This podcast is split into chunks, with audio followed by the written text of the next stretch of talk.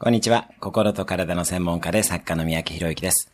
この番組では平日毎日1分の放送で人生を変えるヒントをお伝えしています。今日のテーマです。弱さを認める強さ。あなたは自分のことを強いと思うでしょうか？それとも弱いと思うでしょうか？自分の弱さはとっとと認めてしまった方が人生はうまくいきます。弱さを認めていないと、こんなはずじゃないという思いが自己否定につながり自信を失っていきます。逆に弱さを認めてしまえば、そこから強くなることができます。そして弱さを認めたら、そんな弱い自分ですら成長させてくれそうな場所に自分を放り込んでしまいましょう。弱いので自分で何とかしようと思わずに、ちょっとえぐい環境に頼って成長していけばいいのです。新しい環境を学びなど、環境に頼って成長しましょう。気づいた時には少し強くなっているはずです。